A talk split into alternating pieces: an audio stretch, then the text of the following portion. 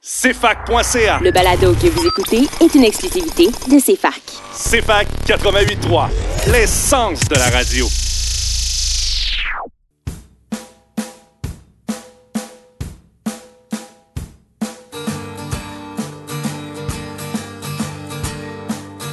Le trio de la culture.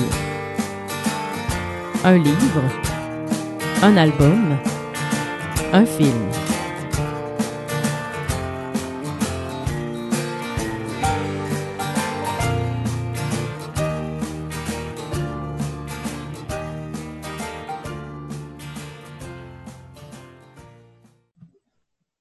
Et vous êtes sous les ondes du CFAK 83. Vous écoutez le trio de la culture au micro cette semaine, Félix Morin, et avec, euh, comme d'habitude, mon éternelle collaboratrice, mon, la Robin euh, de, de, cette émission, ben, même celle qui l'a fondée, donc t'es, t'es Batman et je suis Robin. Euh, bonjour Catherine Robert. Bonjour Félix, ça va bien? Ça va bien? Oui. Grosse semaine? Ah, très belle semaine. Très belle, mon Dieu. C'est le fun. On- pour nos éditeurs, parce que nous sommes euh, nous enregistrons en différé dû au COVID, nous sommes des semaines en avance. Donc, euh, pour vous, il est- il est au- nous sommes présentement à la fin juillet. Mais nous, nous sommes en train de terminer l'année scolaire. Alors, euh, Catherine, ça se passe bien? Jusqu'à présent, oui, très bien. Pas trop nostalgique de tes petits poux? Juste assez, juste assez de, de, de nostalgie. Je suis oui. contente de quitter un beau milieu, mais on ne sait jamais en enseignement et avec la précarité euh, quel milieu m'accueillera euh, à l'automne En tout prochain. cas, ce sera un milieu qui sera excessivement chanceux. Et pour la deuxième fois cette saison, pour la cinquième fois depuis que l'histoire, que cette émission existe, euh, nous avons la chance de faire l'émission avec M. Charles Bourgeois. Bonjour. Bonjour. Étudiant au doctorat en sciences de l'éducation à l'Université de Sherbrooke. Vous allez comprendre pourquoi j'ai nommé toutes ces informations-là, parce qu'elles seront utiles plus tard. Alors, nous allons commencer par euh, une chanson de Marie-Pierre Arthur dont nous allons critiquer l'album dans la troisième partie, son disque. euh, le, le- mon Dieu, j'ai un blanc de mémoire en ce moment, ça va bien mes affaires. Le feu, euh, des feux pour voir, j'allais dire le feu pour voir, mais je savais que c'était pas ça. Donc, la chanson Tiens-moi mon cœur, vous écoutez le CFAK 83.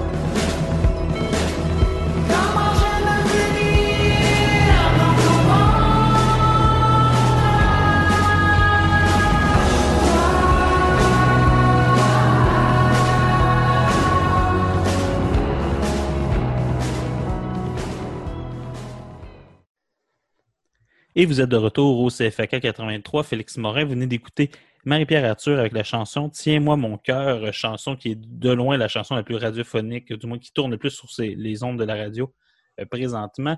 Euh, disque qui est, sur la liste longue du Polaris, nous en parlerons plus loin. Donc, pour euh, cette première partie de l'émission, nous avons décidé de parler du livre de Alain Deneau, philosophe canadien québécois, le livre La médiocratie.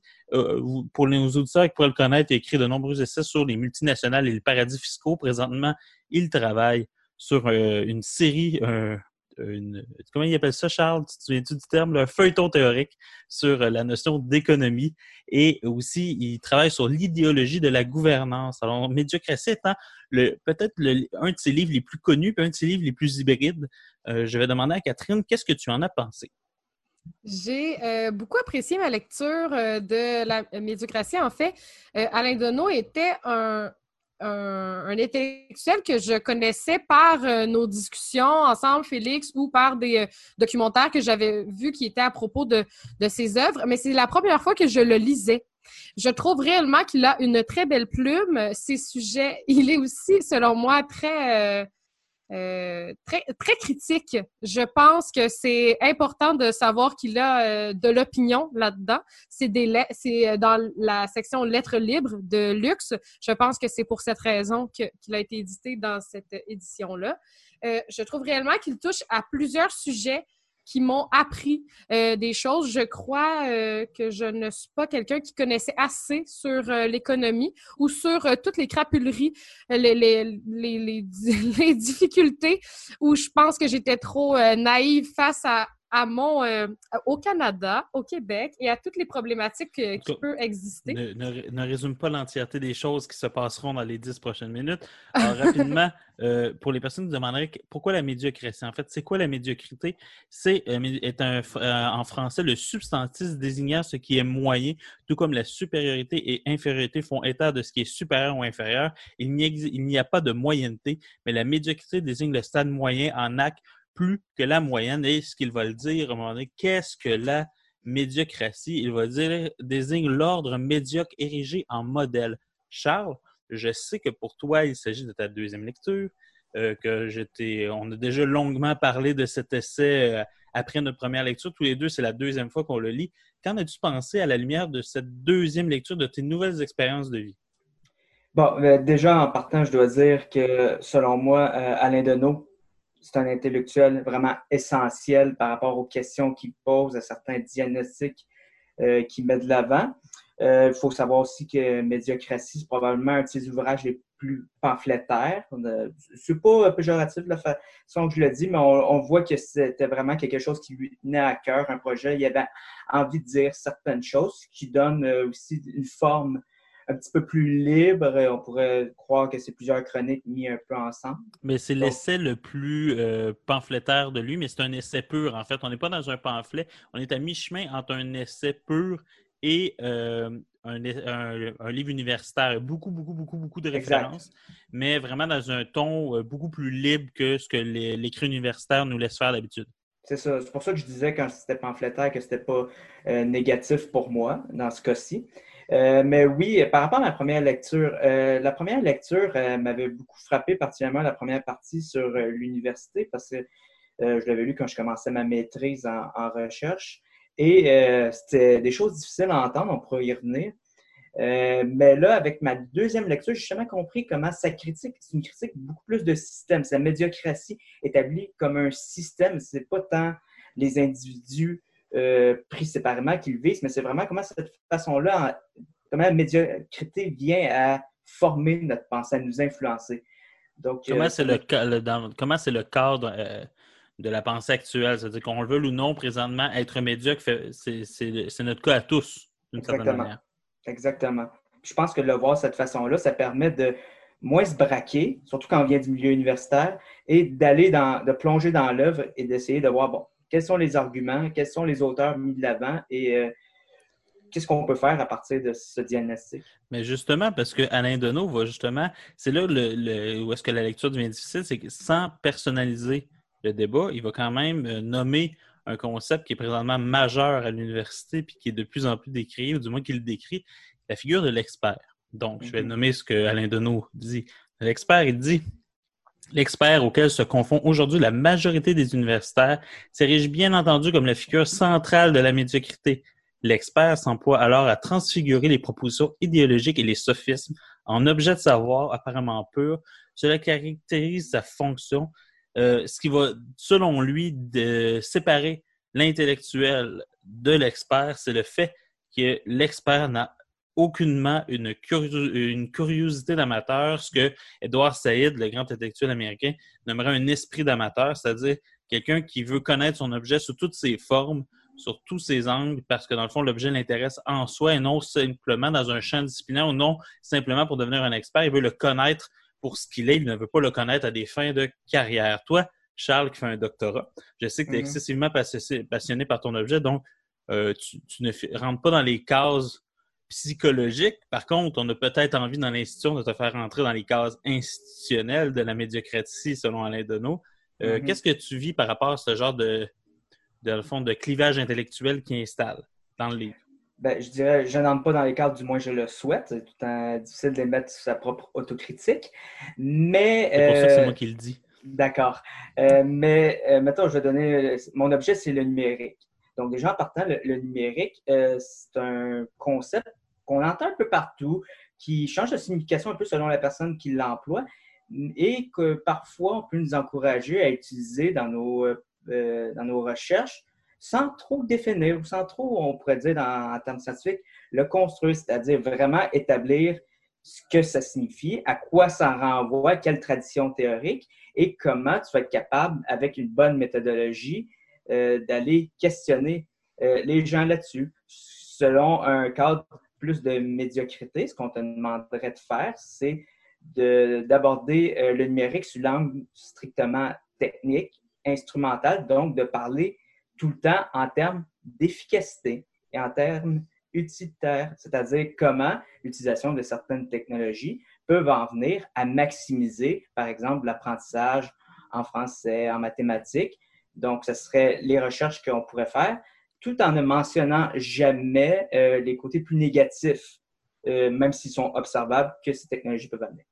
Toi, Catherine, euh, quand tu, lis une section comme ça, toi qui sors d'une université, qui vient de finir un baccalauréat, qui, a, comme plusieurs d'entre nous, vu l'université comme une grande institution de savoir, dans laquelle on a eu une certaine forme d'autorité, due par son, historicité autant que par son autorité scientifique. Est-ce que c'est euh, tu nous as dit hors micro, c'est quelque chose qui t'avait choqué en quoi, puis en quoi ta vision a changé après la lecture de cette section-là du livre? Euh, on dirait que selon moi, euh, l'université était plus neutre face à la façon de, de donner, disons, les, des, choix aux élèves. Je m'explique. Dans ma tête, si tu voulais faire une maîtrise sur tel ou tel sujet, ce n'était pas seulement dans, la ligne directrice que l'université veut que tu fasses. Si tu décides de faire un sujet très précis, tu aurais le droit. Mais ce que je comprends, c'est que si tu veux faire une maîtrise ou un doctorat, tu dois aussi prendre en considération d'avoir les ressources financières nécessaires et c'est par ces ressources-là que l'université cadre les sujets, des fois à euh, tasser de l'objectif que la personne avait préalablement. Mais je pense que peut-être que tout change durant la maîtrise ou durant le doctorat tellement que c'est long aussi, mais ça, c'est autre chose. Mais c'est un peu ça qui m'a choqué, c'est que je me suis dit à quel point ils, veulent tout orienter. Si pour moi, le sujet me, passionne et euh, je veux aller plus loin, amener quelque chose de euh, soit concret ou d'amener quelque chose thé- théorisé, des notions qui sont nécessaires à l'emploi que j'ai, à ma profession, mais je crois qu'on devrait le faire. Et ce que je comprends, c'est que ce n'est pas toujours le cas. Euh, c'est fait des fois d'une manière à une course aux bourses ou une course au mérite. Euh, mais ce qui m'a aussi un peu choqué, c'est l'idée du, du professeur qui, qui, qui disait au chargé de cours euh, euh, c'était mieux avant, je pouvais enseigner comme il faut, je n'ai pas toutes ces tâches, mais tout le monde veut devenir professeur. Ben, pas tout le monde, mais dans, ce cas-là. Donc, on dirait que c'est c'est toute cette idée-là de, de compétition que je trouve un peu malsaine et pas nécessairement efficace quand c'est seulement le savoir, au final. Oui, mais en tout cas, c'est se poser la question toujours de est-ce que la compétitivité est toujours la meilleure manière d'arriver à un régime efficace? Pour le savoir? C'est une grande question. Aller en publicité, quelque chose que simple, sûrement qu'Alain de nous trouverait médiocre. Et après ça, nous allons revenir euh, pour la deuxième partie sur euh, ce livre. Vous écoutez le CFAK 83. Et vous êtes de retour au CFAK 83. Vous écoutez le trio de la culture. Nous sommes toujours dans le premier segment de cette émission euh, sur le livre La médiocratie d'Alain Deneau, auteur et philosophe euh, de plus en plus connu d'un large public, du moins un large public euh, dans, le sens aussi nombreux que varié. Disons ça comme ça. Dès qu'on va dans des, conférences d'Alain Deneau, on se rend compte qu'il y a plusieurs types de personnes sont là, ce qui est d'autant plus intéressant. Nous parlons d'un de ses livres les plus connus et étrangement, pour y avoir parlé un peu, le, le moins travaillé de son œuvre, La médiocratie, mais qui est très intéressant. Dans la première partie de l'émission, nous avons parlé surtout de la première partie du livre sur euh, l'université et sur les savoirs d'experts qui sont selon lui médiocres. J'aimerais vous amener un peu plus vers la deuxième partie, la dernière partie du livre sur, dans le fond, la culture et la civilisation. Et il y a une section qui s'appelle euh, Portrait de l'artiste en travailleur social, dont j'aimerais vous lire l'extrait qui suit. Comme l'expert, l'artiste soumis aux paramètres de la gestion privée devient mobilisable en période de crise. Tandis que le premier cherche à rassurer en donnant à l'inexcusable et au scandaleux toutes les allures de la nécessité et de la rationalité, le second est appelé au chevet des victimes pour dépolitiser l'événement par d'innombrables concerts, bénéfices et déclarations de soutien. On cherche alors à faire le travailleur social de la vie collective. Contraint par le chantage des puissants, il est fortement incité à se montrer à la moindre catastrophe dont la publicité fera éventuellement office pour lui de rétribution. Euh, nous sommes présentement toujours dans l'après-crise, ou du moins dans l'entre-vague du COVID-19, où est-ce qu'on a, on a vu plusieurs types d'initiatives comme ça. Dans le livre, à l'époque, il nomme le, le- le- le déraillement du train au lac mégantic. Euh, pour toi, Charles, est-ce que c'est une figure ou une lecture de l'artiste qui est pour toi valide ou un peu de mauvaise foi? Euh, je pense pas qu'elle soit de mauvaise foi. Euh, je pense qu'elle mériterait strictement, ben, seulement d'être un petit peu nuancée. Euh, C'est-à-dire Qu'est-ce que tu nuancerais là-dedans? Ben, c'est que je pense que c'est vrai que lors de certaines crises, euh, on va souvent amener les artistes, puis même on va amener, sans même viser les artistes, on va amener un discours qui va tendre à dépolitiser les enjeux, pour essayer de faire que- que c'est pas si mal que ça. Je pense que où je vais amener la nuance, c'est que je pense qu'au début de la crise, où on essayait de faire passer un message, puis où euh, justement on avait besoin de, re- de rejoindre les jeunes, les personnes âgées, cette mobilisation, quoique c'est vrai que c'était avait un angle politique, était justifiable. Mais plus ça va, puis plus on parle de déconfinement, puis on voit qu'il y a des demandes du gouvernement, juste la loi 61 par exemple, euh, qui sont pas nécessairement a priori justifiables, de demander aux artistes de mettre un baume là-dessus constamment et de constamment produire, produire, produire et de mettre leur œuvre gratuite sur les réseaux sociaux en passant, là, oui, je pense que c'est une certaine forme de médiocrité de, de l'art, malheureusement. Parce que l'idée, c'est jamais de dire que les artistes nécessairement sont responsables de ça, mais ils sont clairement dans un système qui ça. va les solliciter d'une certaine manière et s'ils ne sont pas conscients de la manière dont euh, le système fonctionne, du moins de la fonction qu'ils peuvent avoir dans euh, cette dépolitisation-là, mais s'ils n'y réfléchissent pas de quelconque manière, ils sont d'autant plus coupables parce que dans le fond, ils se font euh, utiliser sans même vouloir euh, émettre une hypothèse critique derrière tout ça. Pour toi, Catherine, euh, que je- dont je te sais amoureuse de l'art, euh, qui apprécie les artistes, qui les trouve courageux, intéressants et tout, euh, est-ce que c'est quelque chose que justement tu trouves un peu rude ou du moins qui t'a sonné une cloche par rapport à ta propre vision, dans le fond, du rôle de l'artiste dans la société? Sens-toi libre, Euh. dans le fond, tu, tu peux être contre le livre aussi. Là. Euh, réellement, j'ai... c'est vrai que ce passage-là m'a, euh, intéressé, euh, mais pas juste intéressé, m'a comme un peu euh, pris au dépourvu au début. J'ai lu ça, puis c'était la première fois que je voyais l'artiste de cette manière-là.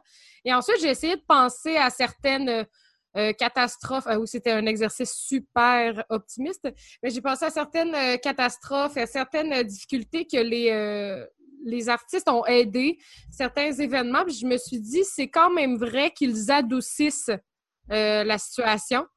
Et on dirait que je me suis dit, est-ce que c'est vrai qu'on passe à côté du, du réel problème de, de, de, de chialer comme il faut? Le meilleur, dirait que je me suis le posé la meilleur question. exemple historique de tout ça, puis je pense que ça va vous faire rire tous les deux, mais je pense que c'est le meilleur exemple qu'il n'y a pas en termes de caricature de ça, c'est We Are the World, qui est pour moi une chanson qui n'a absolument rien amené à la cause qui voulait, euh, voulait aider, c'est-à-dire la fin et la sécheresse en Afrique, dans certains pays d'Afrique, versus le fait qu'on connaît la chanson, mais sur un temps, puis dès qu'Haïti a eu besoin, on l'a refait, puis encore là, ça n'a absolument rien changé.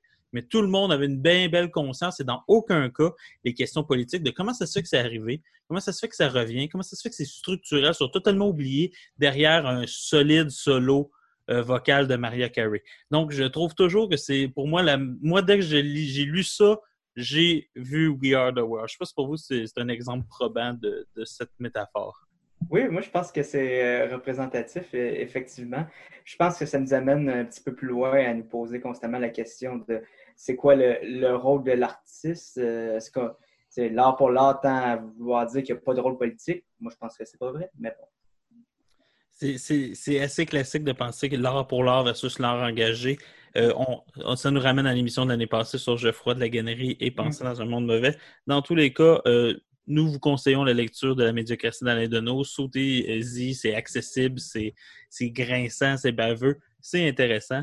Euh, c'est jamais ennuyant, ce qui est déjà intéressant pour un livre en général. Même si vous n'êtes pas d'accord, je vous jure que vous- c'est impossible pour vous de ne pas réfléchir à certaines questions qui va poser dans ce livre-là. Nous allons continuer en musique avec La guerre de Marie-Pierre Arthur sur son album Des feux pour voir. Vous écoutez le trio de la culture, mais surtout vous écoutez le CFK 83.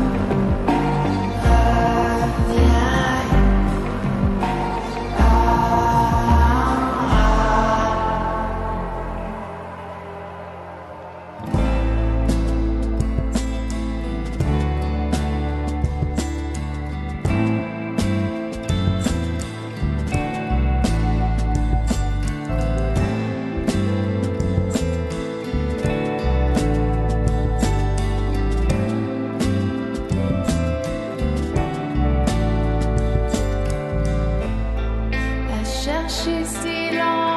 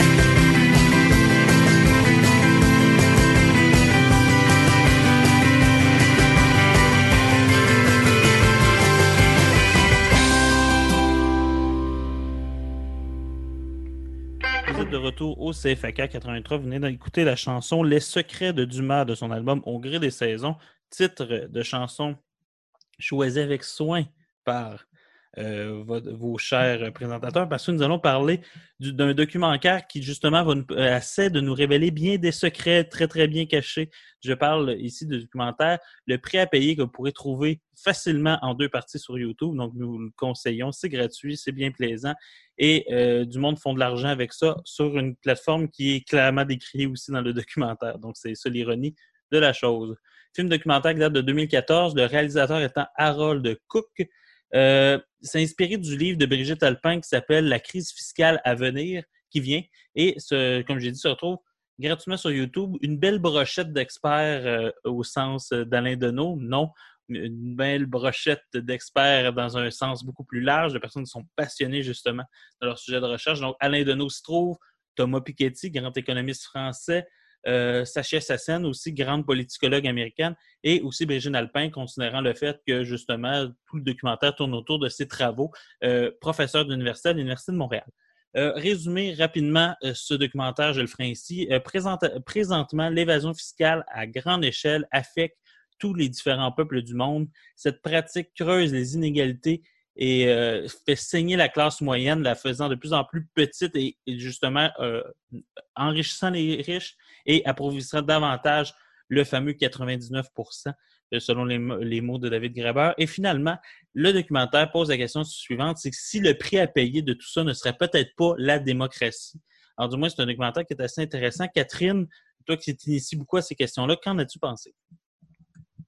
J'étais euh, renversée, réellement euh, choquée. C'est c'est pas toujours le cas dans les lectures qu'on fait. C'est sûr que j'apprends beaucoup, mais D'autant plus que c'est- c'est un documentaire dont le lire est encore plus surprenant. ouais, absolument. Mais euh, je l'écoutais aussi avec mes parents. Ils étaient Ah. euh, ils se questionnaient. Ben là, je vais parler de leurs mots, mais c'est Non, les mais c'est miens parfait, également. c'est une expérience beaucoup plus intéressante que je pensais. Vas-y. on, on en- euh, mes parents disaient à quel point on sait rien. C'est réellement, et je les, je, je les cite, à quel point on sait rien. Et là, j'ai poussé la conversation un petit peu plus loin à savoir que- qu'est-ce qu'il voulait dire par là. C'est de dire euh, que si euh, on décide de seulement écouter les nouvelles et de ne pas aller précisément dans les sujets de l'économie, ben l'économie au, sens euh, du, monde financier dans ce cas-ci, euh, d'aller euh, dans ces questions-là. On voit pas à quel point il peut y avoir des magouilles, premièrement. Deuxièmement, à quel point il y a tellement de richesse qui est accumulée dans, dans les poches de certaines personnes, un très petit nombre, et à quel point les richesses ne sont pas distribuées de la bonne manière.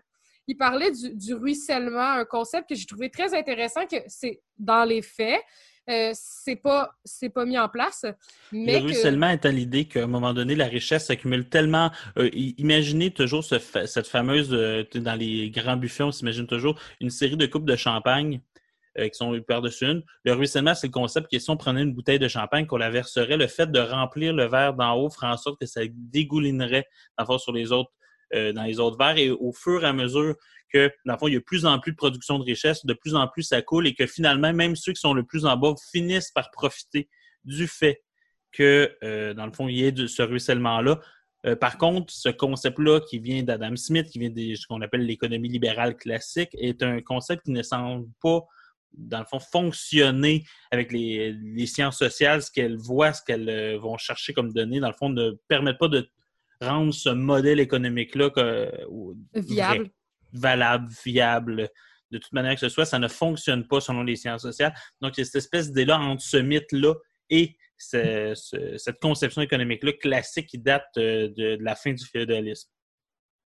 Oui, exact. Donc, j'étais réellement euh, euh, outrée de tout ce qui, s'est dit. C'est un documentaire qui est réellement bien fait. Euh, les experts vulgarisent très bien des notions qui sont pas nécessairement toujours euh, connues ou accessibles euh, pour les gens.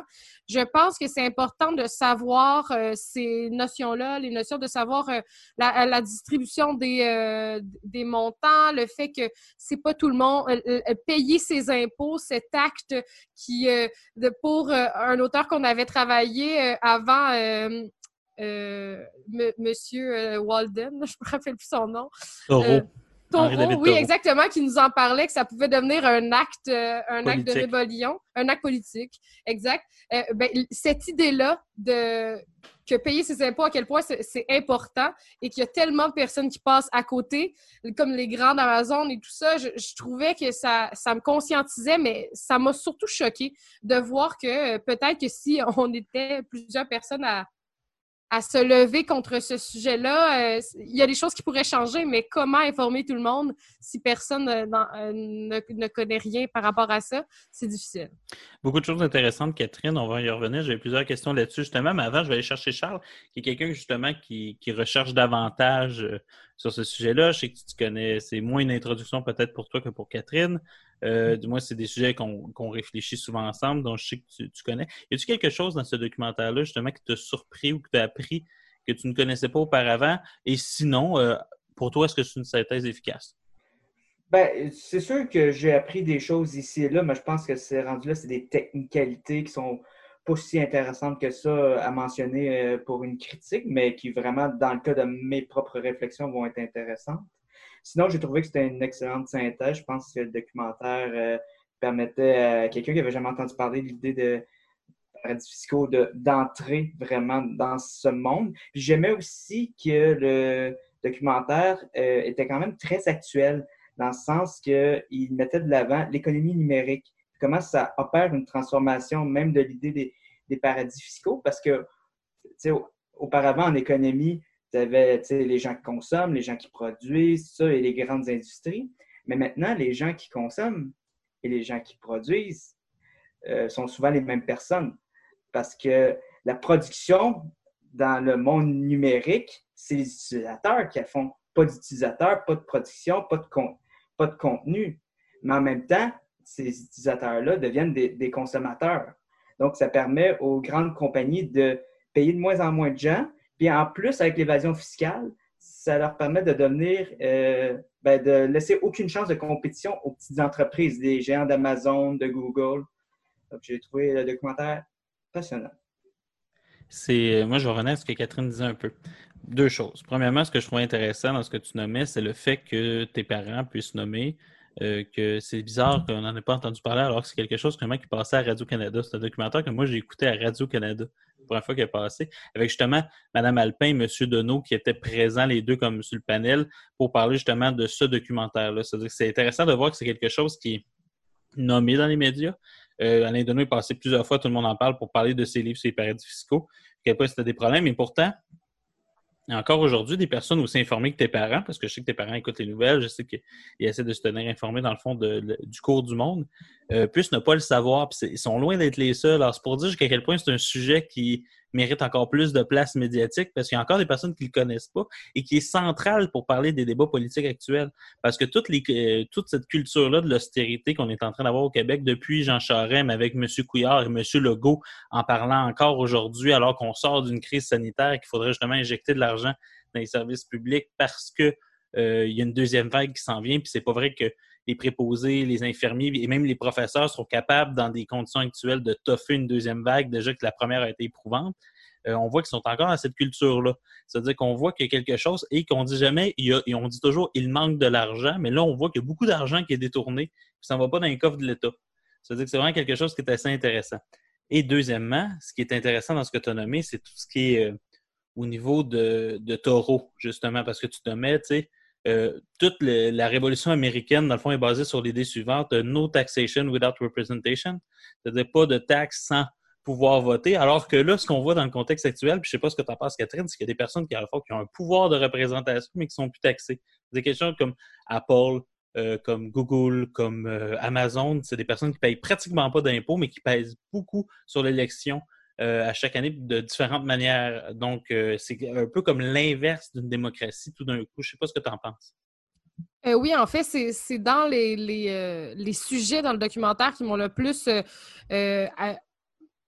euh, euh, à- choqué parce que euh, l'idée de dire que ces personnes-là ne, ne rendent plus de compte, ils ne sont plus vérifiés, juste l'idée que les, les, les gens qui sont professionnels et qui doivent vérifier ces grandes compagnies-là ne puissent pas le faire de la bonne manière parce qu'ils sont trop peu. Euh, ils n'ont pas le poids dans ces compagnies-là. C'est euh, donc aucune vérification, euh, la liberté de, de pouvoir cacher autant d'argent qu'ils veulent et de aussi, par le fait même, détruire de petites librairies. Ben, je parle d'Amazon, de, de, de détruire des petites librairies avec des libraires qui connaissent. Et euh, je trouve ça réellement très triste, tout ça, au, au point de vue euh, macro, mais aussi micro. Alors, bien sûr, leurs impôts, nous voudrions les avoir dans nos coffres, mais en attendant, ils voulaient euh, dans la maison. Ils me voulaient dans la maison. Ce sera la chanson que vous allez écouter des Sœurs Boulay de leur album La mort des étoiles, leur plus récent album. Très bon album, je vous le conseille fortement. Et vous écoutez le trio de la culture au CFAK 83. Il me voulait dans la maison, entre les bibelots, les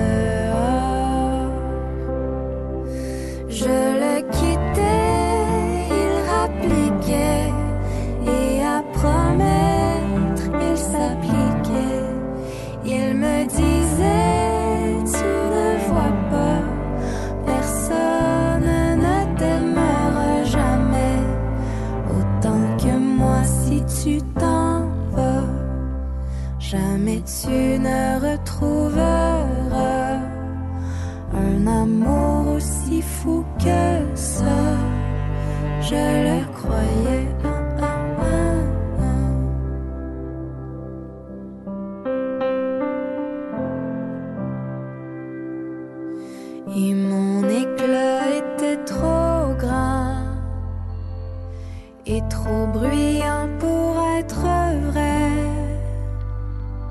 à trop partir en l'oubliant.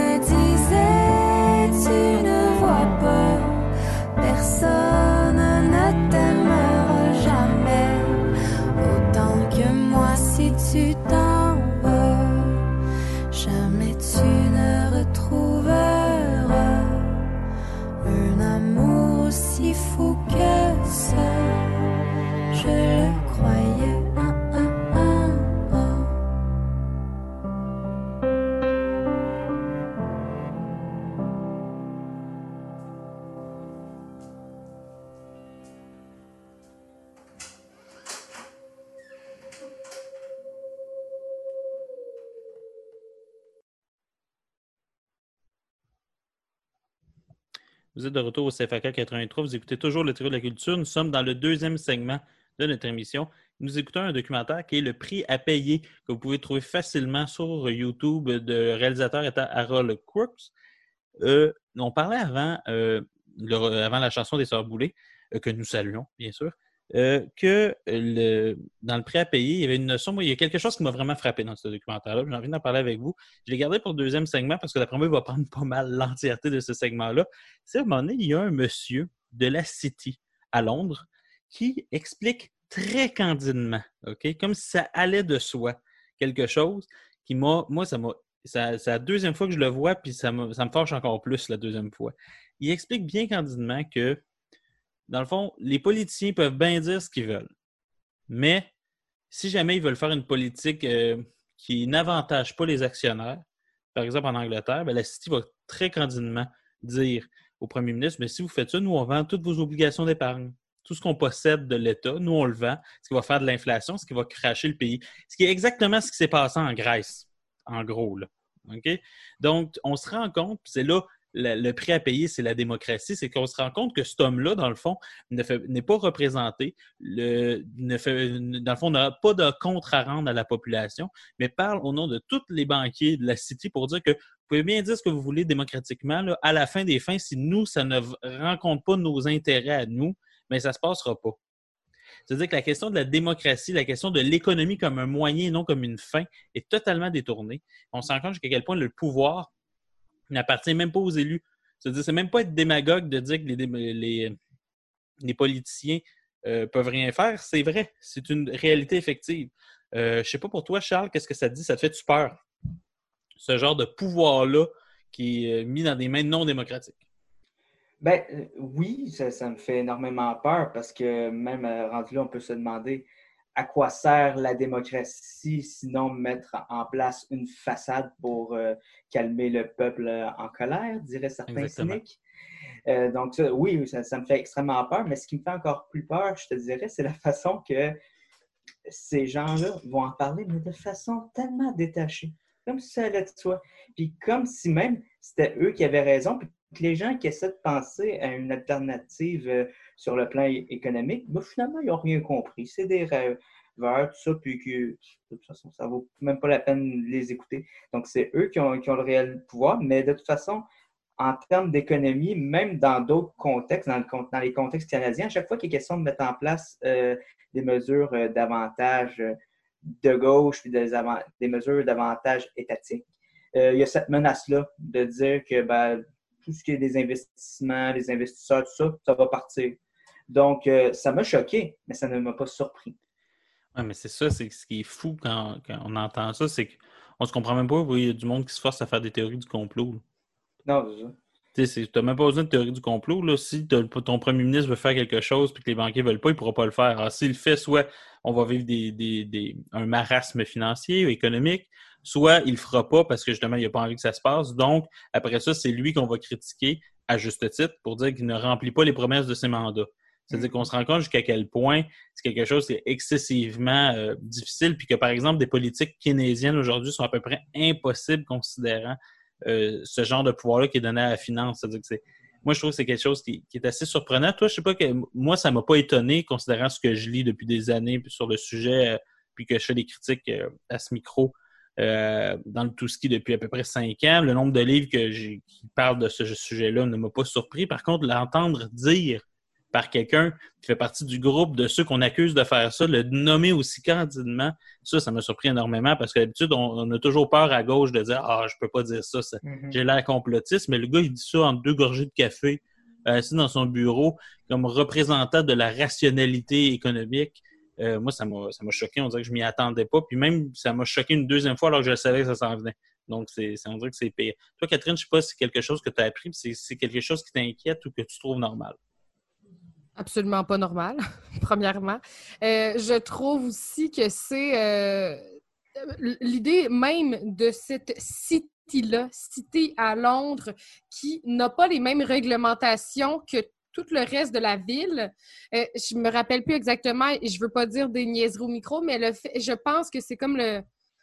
C'est, ça fait très longtemps que les, les réglementations n'ont pas changé. Ce n'est clairement pas le 20e siècle, c'est, c'est avant ça même, et les règles sont encore... euh, c'est comme s'ils étaient un peu euh, propriétaires de cette section-là, et ils pouvaient faire... euh, ils étaient réellement comme souverains de cette partie de la ville. C'est carrément un paradis fiscal au cœur même de Londres. Oui, exactement. L'idée de ce paradis fiscal-là, qui est au début, euh, même malgré les, euh, les, euh, les vagues les vagues qui étaient de, de- conservatisme dans les années euh, euh, 80 euh, ont, aussi confirmé ça. Ils, perdaient leur, argent, ce petit paradis fiscal-là. Ils l'ont aussi repris.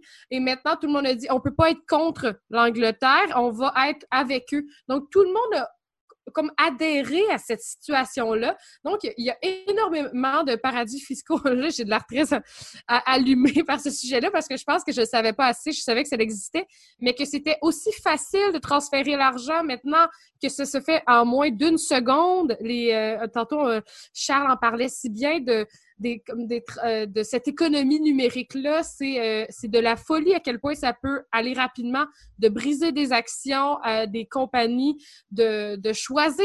Ils, ont réellement le choix et de, de, de vie sur des compagnies, pas le, le- droit de, de, de vie et de mort euh, sur quelqu'un, mais bien sur des entreprises qui représentent des fois la, la vie entière de, de quelqu'un. Et je trouve ça réellement déplorable que euh, même les regroupements euh, planétaires comme le FMI ne peuvent pas euh, contrer ces, organisations-là, puisque il y a certains membres qui sont dans le FMI. Ils l'ont dit aussi candidement. Et ça aussi, ça m'a fâché du fâché. C'était réellement... non, c'est renversant à quel point il y a plein de choses qu'on ne sait pas. Et je me dis, si les gens savaient, est-ce que les gens agiraient? Je ne sais pas. C'est ça qui me fait peur aussi. Oui, mais c'est la grande question politique. En fait, c'est un, c'est un documentaire qui nous rappelle une question. Puis Charles, je te prendrai sur une quinzaine de secondes environ pour y répondre. Est-ce que c'est un documentaire qui nous invite à repenser le concept de souveraineté d'une manière qui est autre que l'histoire politique québécoise? Euh, définitivement, oui. Bon, ben, ça Euh, je sais sais pas comme, mais je sais pas comment, mais c'est sûr qu'il faut repenser. Il faut Il faut repenser les cadres. oublier que l'idée d'être souverain, c'est capable de prendre nos décisions par nous-mêmes, d'être autonome. La souveraineté, c'est quelque chose qu'on a pour nous-mêmes. Donc, on se rend compte que même l'idée de pays, puis ça, c'est une question qu'on pourrait envoyer à tous les souverainistes qui sont à l'écoute, c'est l'idée de en quoi le Québec nous permettrait de faire quelque chose de différent avec des tentacules aussi grosses qu'il y a un peu partout. C'est vraiment quelque chose qui est, qui est intéressant, qui est aussi traité dans le livre Médiocratie d'Alain Deneau. Donc, un lien, deux choses à écouter, euh, une à lire ou à écouter si vous aimez les livres audio. Euh, nous allons continuer en musique avec la chanson euh, Faux de Marie-Pierre Arthur euh, du- de l'album Des Feux pour voir que nous allons critiquer dans le troisième segment. Au retour de cette pause musicale et publicitaire, vous écoutez le trio de la culture.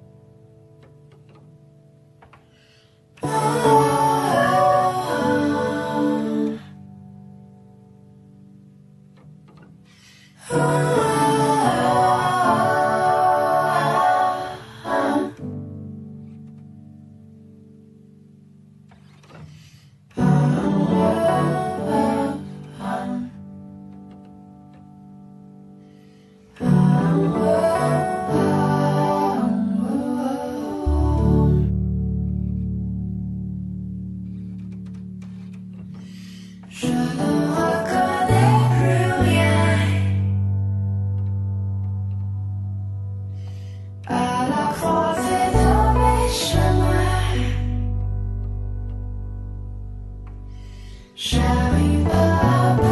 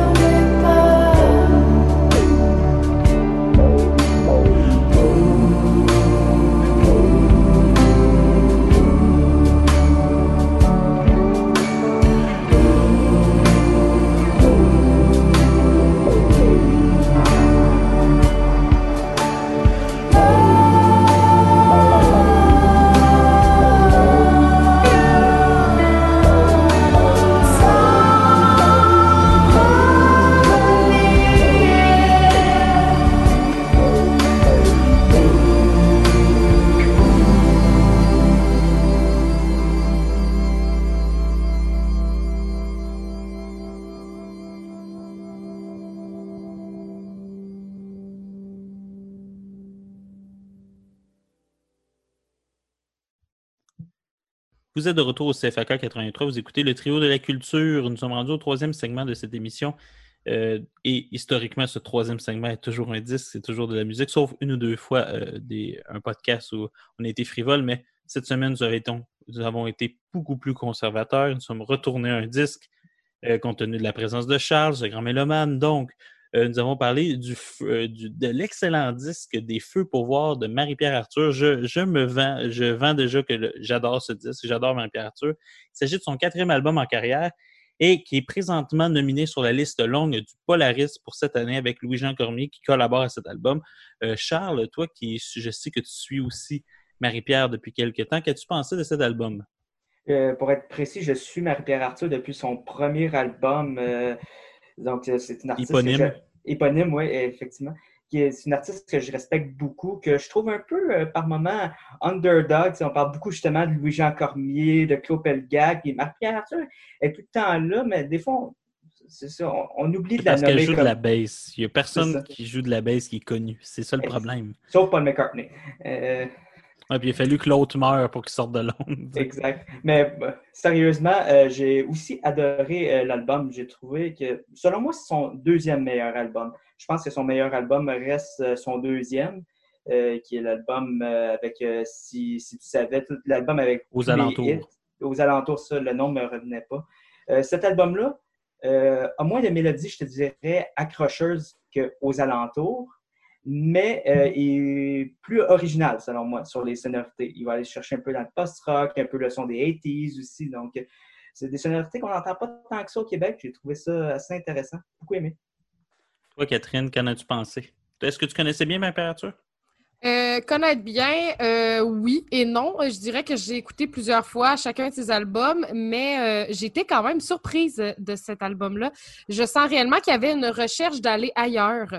Euh, je sais pas euh, si vous avez pensé la même chose que moi, mais c'est un très court album. Elle laissait beaucoup de choses. Il y avait du funk, du punk, euh, du pop aussi, mais c'est moins des succès radiophoniques comme on, on, peut la, connaître. Euh, encore, ses textes sont magnifiques. Les textes qu'elle a écrits elle-même ou, en collaboration ou par quelqu'un d'autre. Je vois vraiment que c'était un, un CD qui était euh, comme un trip pour être ensemble avec des collaborations. Je vois vraiment une création euh, collective avec euh, cet album-là. Il y a plusieurs instruments musicaux dans, dans l'album aussi. Je, je trouve que c'est très varié. Euh, on on s'ennuie pas à l'écoute. Euh, c'est euh, aussi très euh, planant à certains égards. On dirait des fois qu'on est comme dans un rêve avec euh, la- l'ajout de synthétiseurs et non pas seulement le synthétiseur pour cacher sa voix. Vraiment, dans, je, je trouve qu'elle a été dans des horizons que je- je ne connaissais pas nécessairement d'elle. Je la connaissais plus par rapport à ses, à- au chant et au texte. Toujours une belle mélodie, mais c'était moins présent dans cet album-là. Je trouve vraiment qu'elle a fait une recherche à, sortir des sentiers battus euh, dans, dans son cas à elle, et non pas euh, par rapport à tout ce qui est ailleurs, mais vraiment dans sa progression musicale. Euh, Moi, je suis d'accord avec Charles et pas d'accord avec Charles, dans le sens que moi, je considère que, que c'est son meilleur disque, à mon sens. Et euh, moi, je place euh, Marie-Pierre Arthur, Marie-Pierre Arthur, l'éponyme, comme étant deuxième, pour la simple et bonne raison que moi, dans mes, critères de sélection, parce que c'est de l'art subjectif, donc il faut y aller avec des critères, moi, j'ai toujours une prime à la surprise. Moi, il faut qu'on me surprenne pour que j'apprécie, il faut que ça me sorte. Et vu que c'était le premier disque, souvent, dans ce que ça a comme problème, c'est que mon critère fait en sorte que les premiers disques sont souvent mes préférés. Parce que c'est souvent là qu'on découvre quelqu'un qui nous surprend une voix unique. Euh, puis c'est aussi là que la majorité de ses succès. Pour moi, tout le premier disque de Marie-Pierre sont c'est des hits. Et euh, après ça, c'est justement les deux derniers, je les aimais, là, je les écoutais quand ils sortaient, puis ils font plusieurs chansons font partie de playlists que j'ai euh, quand je marche, quand je fais de l'auto. Mais j'étais moins surpris. Surtout le dernier, celui qu'elle a fait juste avant, c'était vraiment comme un disque que j'étais comme là, est-ce qu'on est arrivé au bout d'un cycle chez Marie-Pierre Arthur? Est-ce qu'on est arrivé à un, est-ce qu'elle peut encore nous surprendre au niveau du son? Est-ce qu'il y a quelque chose qui pourrait me. Et là, on est tombé dans quelque chose qui me semble intéressant. Je ne sais pas ce que tu en penses, Charles, mais elle collabore vraiment beaucoup plus avec son chum. Euh, dans le fond, Fra- François Fontaine, qui est aussi le claviériste de Carquois. Et euh, ça se sent au niveau de la mélodie, au niveau des cassures de ton qui sont beaucoup plus présentes que dans ses trois premiers disques. mais qui. Oui. mais qui, comme dans ces deux autres, euh, comme ces disques, ça perd pas le côté pop, ce qui est extrêmement difficile à faire, qui est une des forces de François Fontaine. Je sais pas si c'est quelque chose que, que, tu, euh, que tu partages avec moi. Oui, je suis d'accord, mais où je le sentais beaucoup aussi, la présence de François Lafontaine, c'était euh, sur les arrangements. Ces arrangements de synthétiseurs, notamment. Absolument. Les, ces espèces d'arrangements de synthétiseurs un, un peu euh, post-rock par moment, puis très, J'ai très toujours l'impression qu'à un moment donné, il va sonner faux, puis il sonne jamais faux. Exactement. C'est- c'est- il est toujours Ces en arrangements, vierge. ces arrangements qui sont aussi présents sur le dernier de, de Louis-Jean Cormier et qui sont joués par euh, François François Lafontaine. Donc, euh, non, je pense que je, je suis d'accord avec euh, tout ce que tu as dit. Moi, la raison pour laquelle je disais que c'était mon deuxième préféré et qu'aux alentours était mon préféré, c'est pour moi l'éponyme. Je trouvais intéressant, mais je trouvais aussi beaucoup dans la lignée des albums euh, de Carquois, des trucs comme ça qui, qui se faisaient. Je trouvais qu'elle n'avait pas encore totalement trouvé sa, sa voix. Je trouvais qu'avec Aux alentours, c'est un album pop super efficace, mais qu'en même temps, il y avait quand même, tu voyais qu'il y avait de la recherche. L'autre d'après, d'accord avec toi, elle s'essayait un son très, très, très 70s, rien à faire, tout ça. Ça me fait beaucoup penser à Fleetwood Mac, euh, notamment. Donc, ça, on aime ou on aime moins. Moi, j'avoue, j'avais un petit peu moins accroché. Ouais, le troisième disque étant pour nos auditeurs si l'aurore, parce qu'on en parle toujours comme le troisième, mais pour les Ouais. personnes qui voudraient quand même l'écouter. Hum. Ça, ça Il n'est restait pas bon. mauvais, hein? Non, non, c'est ça, ça, ça restait bon. Mais là, avec ce dernier album, elle a, elle a vraiment été allée chercher quelque chose. Puis elle voulait se réinventer. Elle le dit souvent en entrevue. J'ai lu euh, quelques-unes de ses entrevues dans le devoir, tout ça. Elle disait, elle approchait à la quarantaine, tout ça, elle tenait vraiment à se réinventer. C'est pour ça qu'elle a pris plus de temps pour faire cet album-là. Je pense que c'est quelque chose comme cinq ans. Ah, vraiment, c'est. Et à un moment donné, j'avais presque peur tu sais, qu'elle disparaisse quelque part Ouais. parce que c'est une, une musicienne brillante qui joue de plusieurs instruments. C'est-à-dire c'est quelqu'un qui pourrait très, très bien vivre de sa plume en donnant des chansons ou en tant que musicienne pour, euh, pour d'autres. Ça veut dire que c'est. Des fois, il y a des artistes comme ça qui disparaissent malheureusement. Alors moi, j'étais un, un peu triste de tout ça, là, dans le sens que Mhm. est-ce que est-ce qu'elle va tomber un peu plus dans l'ombre du domaine euh, musical? Des fois, c'est une belle façon aussi de, de, de des fois mieux arriver à la fin du mois. C'est des fois plus payant, ce genre de choses-là. Moi, on dirait que j'avais ce silence-là me faisait excessivement peur. Euh, on, sent aussi que dans ce disque-là, c'est une collectivité qui est un peu plus euh, euh, qui se joue. Dans le fond, il y a beaucoup, beaucoup de personnes. Toi, est-ce que tu trouves, Catherine, que ça a un effet quelconque sur, dans le fond, l'homogénéité du disque? Euh, je, ben, je le vois, euh, tout à l'heure, je mentionnais aussi dans cette espèce de création-là, je le vois réellement, c'est très complet. Les œuvres sont, euh, sont, très peaufinées, très travaillées, très abouties. Et moi, j'ai aimé l'idée de collaboration qui ont aidé à, donner un, souffle nouveau, pas nécessairement un, souffle qui était pas nécessairement nécessaire pour elle parce que je l'ai toujours trouvée talentueuse, mais qui euh, a amené euh, la surprise, comme tu mentionnais plus tôt. Euh, c'est vraiment euh, une de très belles collaborations. Je pense que c'est des. on disait, c'est François Lafontaine, c'est bien ça son nom. Je, je pense Exactement. réellement qu'il est très, très pertinent dans le domaine musical et il donne sa touche. On est capable de le reconnaître dans les œuvres qui- qu'il a travaillées, mais surtout, il, il amène un- une idée de fini euh, dans ces chansons-là. Je pense que c'était un amalgame très, très, très, très beau. J'ai beaucoup apprécié ce CD-là. Je le, je le recommande. réellement. Album très court, huit chansons, mais qui ont toute leur place. Il y a une économie au sens d'Alain Deneau, d'une certaine manière, de l'œuvre qui est présente. On va aller en musique avec la chanson Puits de lumière de Même-Pierre Arthur avec Louis-Jean Cormier, tant au texte qu'à la- qu'aux paroles. Et aussi, ensuite, on va suivre, suivre avec une chanson de Louis-Andréane Cassidy, La Petite Mort. Vous écoutez le trio de la culture au CFAK 88.3.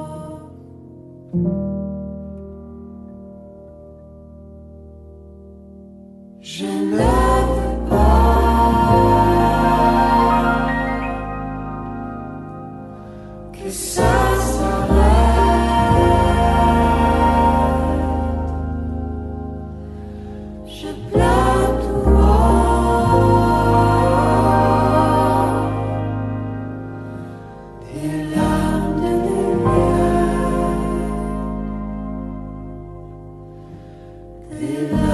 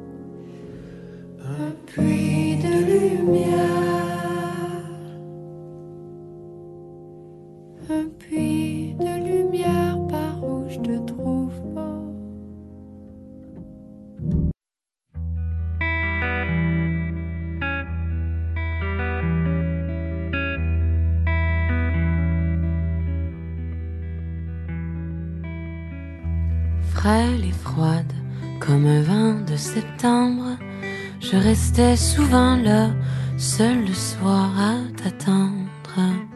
Je te cherchais, je te perdais souvent. Les semaines passaient, je revenais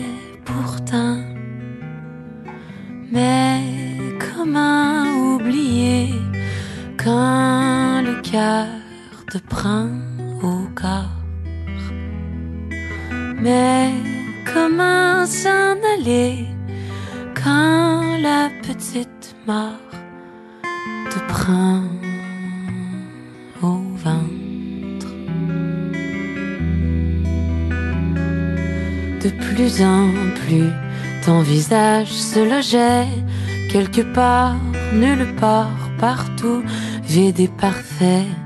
Dans tes yeux, forêt, je me perdais souvent. J'avais mal, mais j'étais encore là au printemps. Mais comment oublier quand le cœur te prend au corps?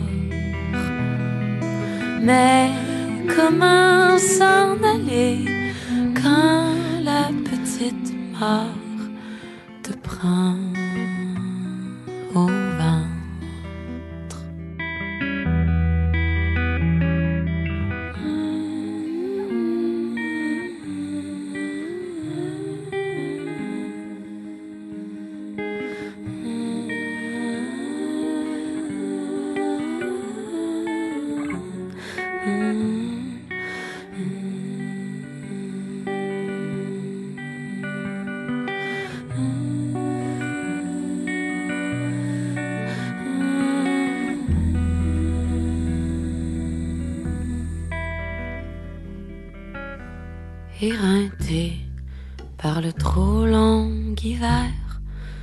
passion s'est plantée, y avait plus rien à faire. En attendant que la brûlure s'apaise, je me tournais vers lui pour que ton corps se taise. Mais comment oublier quand le cœur te prend au corps? Mais comment s'en aller quand la petite mort te prend?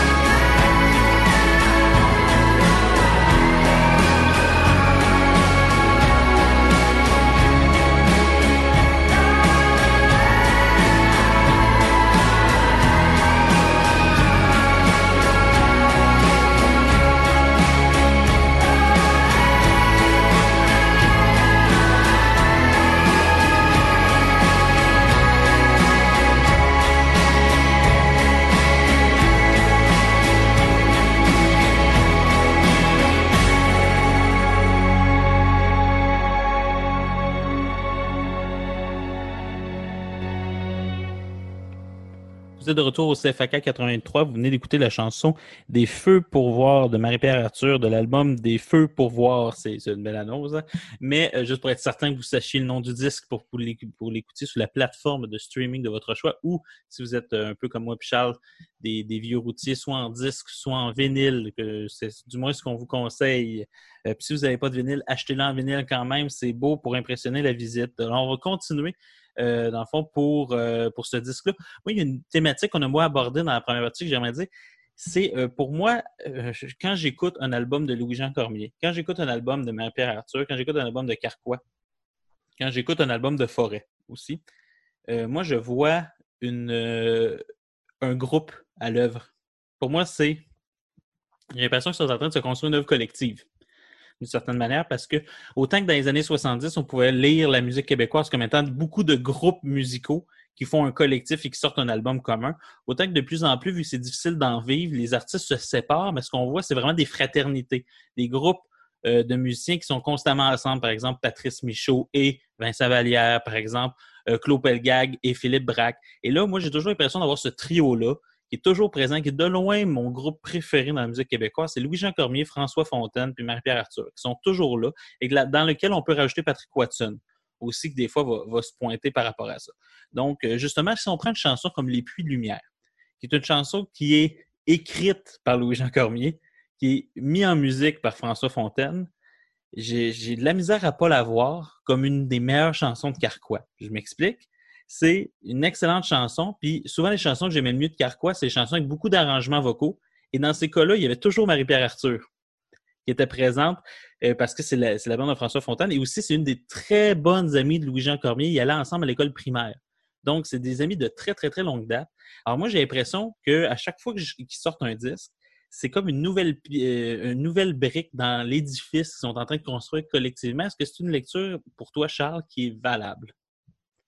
Euh, oui, selon moi, c'est très valable parce que l'industrie du disque euh, aujourd'hui euh, ne permet peu aux groupes de, de commencer. Donc, oui, à chaque fois que je vois ces groupes-là collaborer, puis même on pourrait citer Galaxy avec Olivier Langevin qui est souvent avec Fred Fortin, puis d'autres artistes comme ça.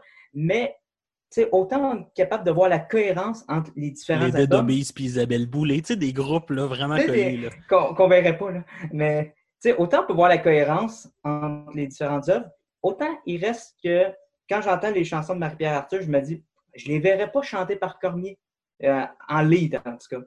Euh, quand j'entends des chansons de Louis-Jean Cormier, je les verrais pas par Marie-Pierre Arthur non plus. Je pense que oui, ils réussissent quand même à conserver l'identité de la personne qui va mener le projet, tout en amenant un petit plus qui fait en sorte qu'on reconnaît ce groupe-là et on reconnaît la collaboration. Et ça fait en sorte que dans 10 ans, on va regarder ça et on va se dire Ouais, il y avait vraiment quelque chose qui se passait, il y avait une communauté qui s'est créée, puis ça a donné une partie de l'histoire de la musique québécoise.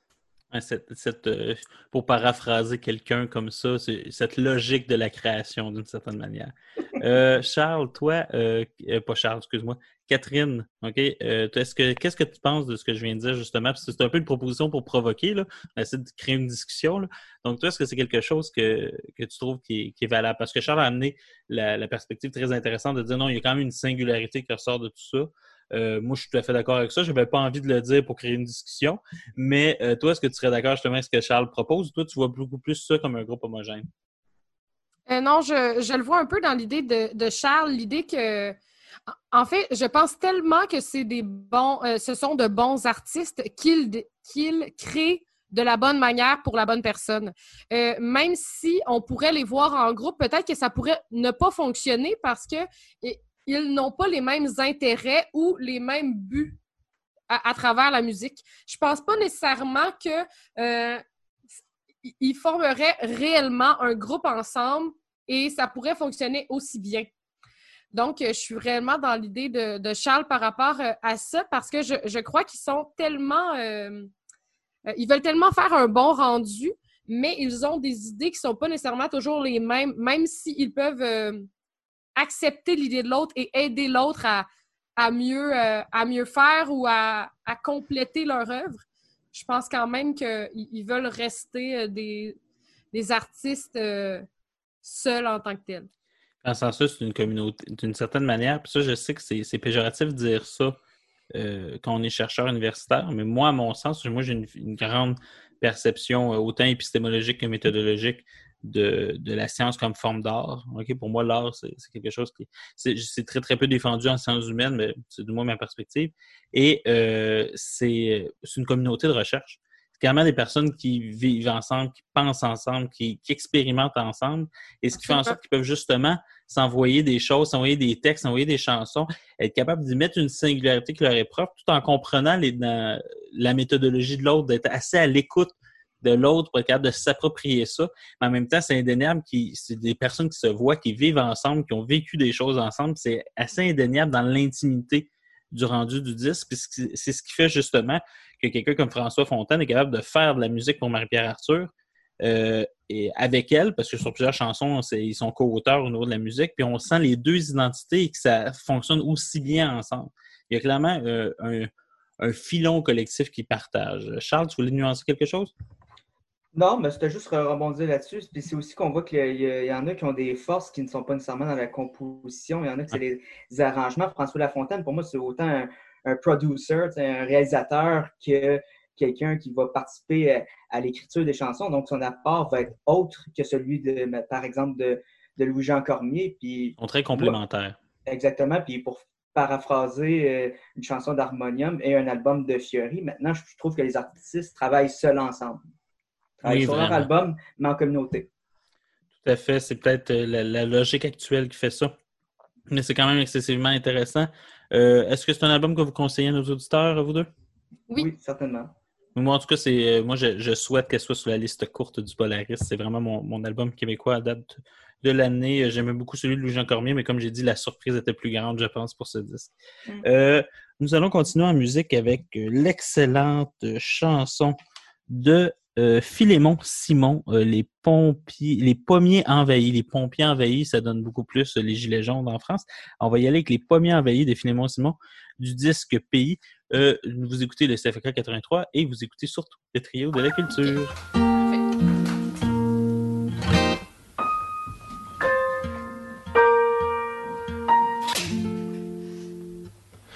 Les pommiers envahis par la brousse sont à déterrer. J'ai marché dans le champ de long, en large pour me trouver. Changer de nom, changer de nez, sens de lieu, de maison, de saison. Je cherche un pays à nommer. Je veux me nommer. Quand tu parles, ça résonne en dedans. Grand Louis Abbé Moisin. Goélette et bateau de tir. Tire sur moi, jambon.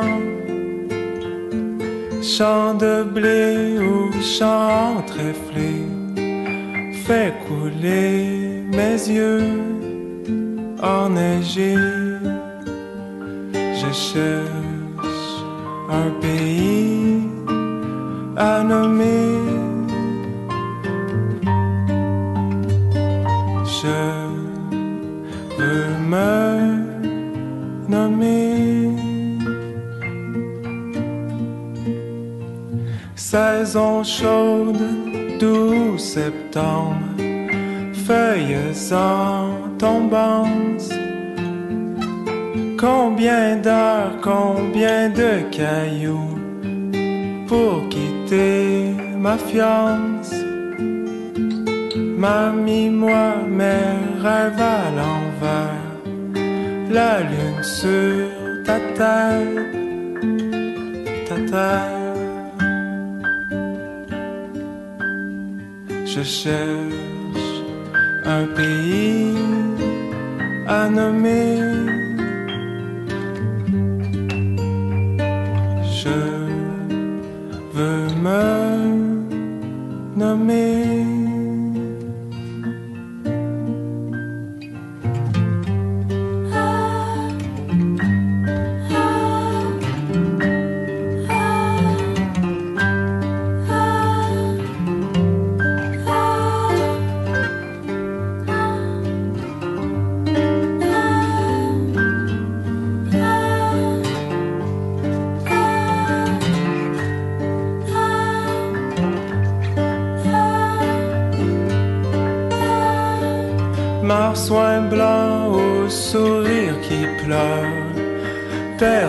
Dans le ventre. Lancer croc d'or dans le canot, face d'épouvante. Tue ton frère pour ton grand plaisir, mange son sourire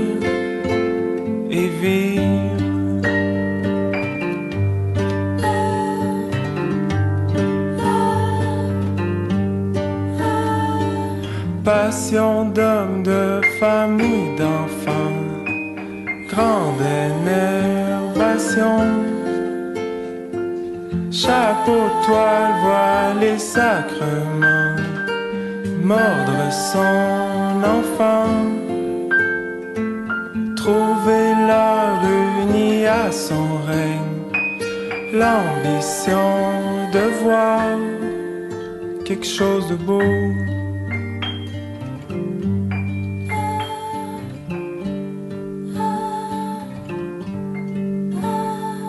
Je cherche un pays à nommer. Je veux me nommer. Vous êtes de retour au CFAK 83. Vous écoutez toujours les trio de la culture. Nous sommes rendus à mon segment préféré de l'émission, je dois l'avouer, les suggestions culturelles. Et comme à chaque semaine, nous allons commencer avec l'invité. Alors, Charles, quelle est ta première suggestion culturelle? Oui, euh, je souhaite parler du dernier spectacle de l'humoriste euh, Anna Gadsby euh, qui s'appelle Douglas, qu'on peut... Est-ce que tu pourrais nous la présenter pour les nombreux auditeurs qui ne peuvent pas la connaître? J'allais le faire après. Je voulais juste dire que le spectacle était disponible sur Netflix. Euh, donc, c'est juste un prétexte en fait pour parler d'Anna Gadsby. C'est que Anna Gadsby, c'est une humoriste australienne, en fait, qui est euh, homosexuelle. J'en parle parce que c'est super important dans, dans son œuvre. On ne peut pas passer à, côté. C'est humoriste hyper, hyper engagée. Donc, euh, on ne peut pas euh, regarder son spectacle et dire, moi, je vais rire pendant tout le long, surtout si on est un homme blanc hétérosexuel, parce qu'elle s'en prend beaucoup à nous. Ça fait changement. Donc, euh, sur Netflix, il y a deux spectacles d'Anna Gatsby, euh, Nanette et Douglas. Euh, je dirais que il faut voir les deux, parce que Douglas a dit c'est un peu comme son deuxième album, donc il est beaucoup en réponse à, Nanette. Euh, les deux sont drôles, selon moi. Selon moi, Nanette est moins drôle parce que c'est vraiment un spectacle coup de poing. C'est un spectacle où elle règle ses comptes et elle parle beaucoup des, traumatismes qu'elle a vécu comme euh, personne homosexuelle. Je pense qu'elle vient de la Tasmanie, quelque chose comme ça. Donc, euh, c'était vraiment très mal vu. Et elle aborde des sujets comme euh, euh, l'art. Elle, elle étudie en histoire de l'art, en fait. Donc, elle aborde des sujets qui, viennent de l'art, la séparation de, de l'homme et de l'art, et nomme l'homme et l'art parce que c'est tout le temps pour les hommes qu'il est question de cette fameuse séparation, de dire oui, mais je peux consommer, je peux consommer euh, l'œuvre, j'ai juste à faire fi de l'homme, par exemple, pour Woody Allen, ou euh, des personnes qui ont abusé sexuellement. euh, pas, euh, Louis C.K., par exemple, elle en parle dans le spectacle Douglas. Ou en France, André Gide, par exemple. André Gide, exactement. Et la raison pour laquelle je voulais parler de cette humoriste, ben, justement, c'est parce qu'elle a sorti un, un spectacle récemment, mais aussi c'est parce que, en ce qui me concerne, c'est euh, l'humoriste qui, a à peu près un an et demi, deux ans, m'a amené à changer beaucoup ma perspective, ma propre perspective par rapport à, à toutes ces questions-là. Ces questions de dire comme, est-ce qu'on sépare euh, la personne de l'œuvre? Elle a donc Euh, réussi où est-ce que moi j'ai failli? Oui, oui, mais je pense que ça, je pense que ça me prenait quelqu'un qui l'avait réellement vécu. Qui- tu voyais que le ressenti venait de, de l'expérience plutôt que seulement de l'amener par euh, l'esprit. Parce que dans les débats intellectuels, on tend à rester un petit peu euh, sur nos positions. Tandis que là, j'écoutais ce qu'elle me disait. Je- J'essayais de recevoir ça le plus possible de ma position. On dirait que je pouvais comprendre là, pourquoi euh, c'est difficile de tenir cette position-là, euh, l'aspiration de, de l'homme et de l'œuvre. Et pourquoi c'est seulement les hommes blancs hétérosexuels qui tiennent cette position-là? Et en quoi euh, Douglas, dans le fond, est une réponse à Nanette? c'est que Douglas euh, est un petit peu plus drôle selon moi. Et euh, aussi, elle va prendre les critiques qu'elle a reçues pour son spectacle Nanette parce que tu sais, de la façon que je t'ai parlé de ce spectacle-là, tu vois bien que beaucoup de personnes l'ont très mal pris. Oui, les républicains ont dû adorer aux États-Unis. C'est le genre de spectacle qui a été soit adoré, soit détesté. Donc, elle revient avec euh, Douglas et elle aborde un peu les critiques, notamment la critique que c'est pas un spectacle d'humour que tu fais, c'est une conférence, un lecture, qu'ils disent en anglais. Et la façon qu'elle va faire ça, à un moment donné dans le spectacle, elle arrête carrément ses blagues et elle commence à te faire une conférence sur l'histoire de l'art, juste pour troller ses, justement ses critiques. Donc, Ah, mais euh, c'est intéressant. Ouais. Mais en tout cas, merci beaucoup. Moi, je ne connaissais pas. C'est sûr que je vais aller fouiller un peu sur Netflix euh, pour aller voir, euh, faut vraiment les voir ça. C'est c'est l'équivalent de ce que j'appelle la grande gang du mobilo, euh, dans le fond, pour le Québec. là. Ouais, d'une certaine façon, ouais. C'est vraiment C'est notre l'humour. Guillaume Wagner. C'est de l'humour très alternatif. C'est vraiment pas euh, Hey, ma blonde, euh, es-tu niaiseuse? Ben, en même temps, qu'est-ce qui est drôle, c'est que vu que tu l'as dit qu'elle était lesbienne, ça pourrait être Ah, ma blonde est niaiseuse, et tout d'un coup, ça devient alternatif. Ouais, mais elle est un peu contre cette autodérision-là parce qu'elle pose la question à quel moment l'autodérision devient de l'humiliation? Oui. Alors, ce que je vois, c'est euh, quelqu'un qui a clairement réfléchi à son sujet. C'est intéressant, en tout cas, du moins, c'est une autre perspective sur l'humour. Où est-ce qu'on sait jusqu'à quel point, dans le fond, l'humour, surtout au Québec, euh, c'est une liberté d'expression pure, sans responsabilité d'expression. Mhm. Euh, Catherine, toi, quelle serait ta première suggestion culturelle pour cette semaine? J'avais le goût de vous parler euh, d'un- d'une œuvre que j'ai lue euh, durant un des euh, clubs de lecture euh, ben, euh, pré-COVID. Euh, le- le club de lecture de Véronique Grenier, Oui, une fois par mois, qui va recommencer bientôt. là. J'ai eu vent de cette idée-là par quelqu'un, et euh, ça se peut que ça recommence. Tu me rends tellement heureuse, euh, réellement. Je trouve que c'est euh, une façon très intéressante de parler de la culture. Bien évidemment, on en parle ici dans notre émission, mais on ne prend pas toujours le, le temps de partager aux autres notre opinion par rapport aux œuvres qu'on qu'on lit, aux œuvres qu'on consomme. Et je pense que c'est très pertinent pour aiguiser notre esprit critique. Aussi, je ne sais pas pourquoi, j'ai tout expliqué ça, mais je trouve ça fascinant T'en à avais ce besoin d'en parler, puis on a le temps, donc tu l'as. Maintenant, quelle œuvre veux-tu parler, Catherine? Euh, oui, c'est le Boys Club de Martine euh, euh, de, euh, Delvaux. Euh, c'est réellement euh, une œuvre qui m'a euh, renversée. Encore une œuvre qui, qui m'apprend beaucoup de choses. Le Boys Club, c'est. J'ai le goût de vous lire, en fait, la quatrième de couverture pour vous, vous mettre l'eau à la bouche. Donc, ils sont tournés les uns vers les autres, ils s'observent et s'écoutent, ils s'échangent des idées, des armes, de l'argent ou des femmes. Dans cet univers clos réservé aux hommes, le pouvoir se relaie et se perpétue à la façon d'une chorégraphie mortifère. Le Boys Club n'est pas une institution du passé, il est bien vivant, tentaculaire, État, Église, armée, université, fraternité, firme et la liste s'allonge je trouvais réellement que c'est euh, une bonne façon de, de voir euh, cet écrit-là. Euh, il y a énormément d'informations. C'est une grande recherche euh, qu- qu'elle a faite euh, par rapport au Boys Club, en fait, un, un milieu que je, je connaissais. Et quand on a écouté le, le document, quand, quand j'ai écouté le documentaire euh, cette semaine, je me suis dit, c'est tellement un lien parce que la City qu'on parle dans le documentaire, c'est exactement un boys club qui dit je suis au-dessus de toutes les lois, nous gérons de l'argent et nous n'incluons personne dans notre processus euh, décisionnel. J'ai vraiment été renversée de cet écrit-là. Ce n'est pas tout le monde qui veut lire autant de statistiques, d'informations et tout ça, mais elle utilise énormément la culture aussi, des référents dans les, les téléséries, euh, les films, les, la littérature également. Elle est une, euh, une enseignante euh, dans ces domaines-là également. Une je- enseignante en littérature à l'UQAM. Oui, exactement, c'est ça. Euh, et euh, je, je trouve réellement que c'est un œuvre qui est très bien écrit. Euh, c'est très informatif. Ce n'est pas son premier livre qui explique ce, ce côté-là. C'est aux éditions Remue-Ménage, une édition qui est purement féministe. C'est très intéressant et je pense que tout le monde devrait y jeter un coup d'œil seulement pour comprendre ce concept-là qui est très présent. Je, je pense pas nécessairement que c'est euh, seulement pour euh, détruire les Boys Club qu'elle a écrit ça. C'est vraiment pour informer aussi.